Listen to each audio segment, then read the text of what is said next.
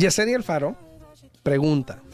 Vamos a hablar de los mitos que hoy en día con los préstamos. Primero, si das más enganche, muchas personas dicen, quiero dar lo más que pueda para que el pago me quede más bajo.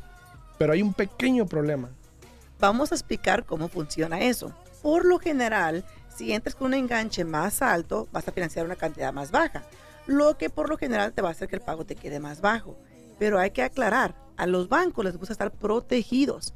So, si tú entras con un 20% o más, automáticamente se quita en un préstamo convencional lo que es el seguro contra la hipoteca, lo que protege al banco. Entonces ellos prefieren que entres con menos de enganche para que ellos estén protegidos. Lo que a veces conviene es cuestión de números. Entonces, dar mucho enganche no siempre es bueno, ¿no?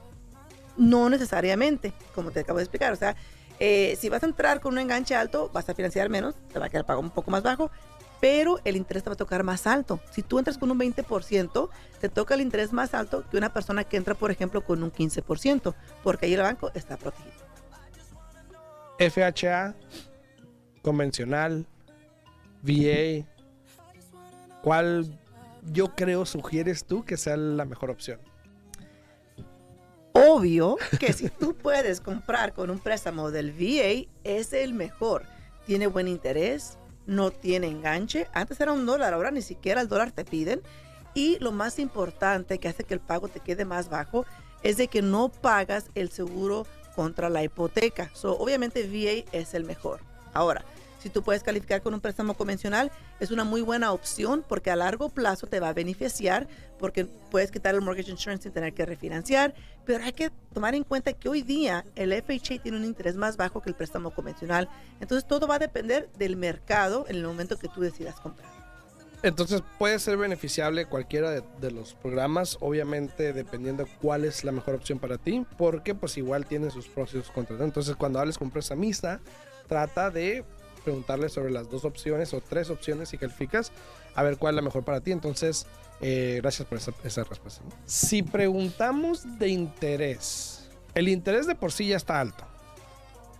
¿Cuál sería la mejor manera o cuál es el factor más importante que debería cuidar yo más para tratar de agarrar el interés lo más bajo posible?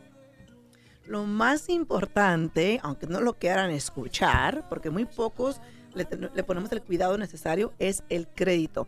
El crédito es lo primordial que tú vas a tener que enfocarte en eso, porque eso es lo que va a determinar, más que otros factores, el crédito es lo más importante y es lo que va a determinar qué interés te va a tocar a ti en el momento que quieras comprar tu casa. Entonces, ponte el cinturón y ponte a trabajar en el crédito porque es lo mejor que puedes hacer. Hay personas que quieren apurarse a comprar casa y el crédito está un poco dañado sin saber que potencialmente en 30 días pueden mejorar el crédito y ya van a tener un mejor interés para comprar su casa.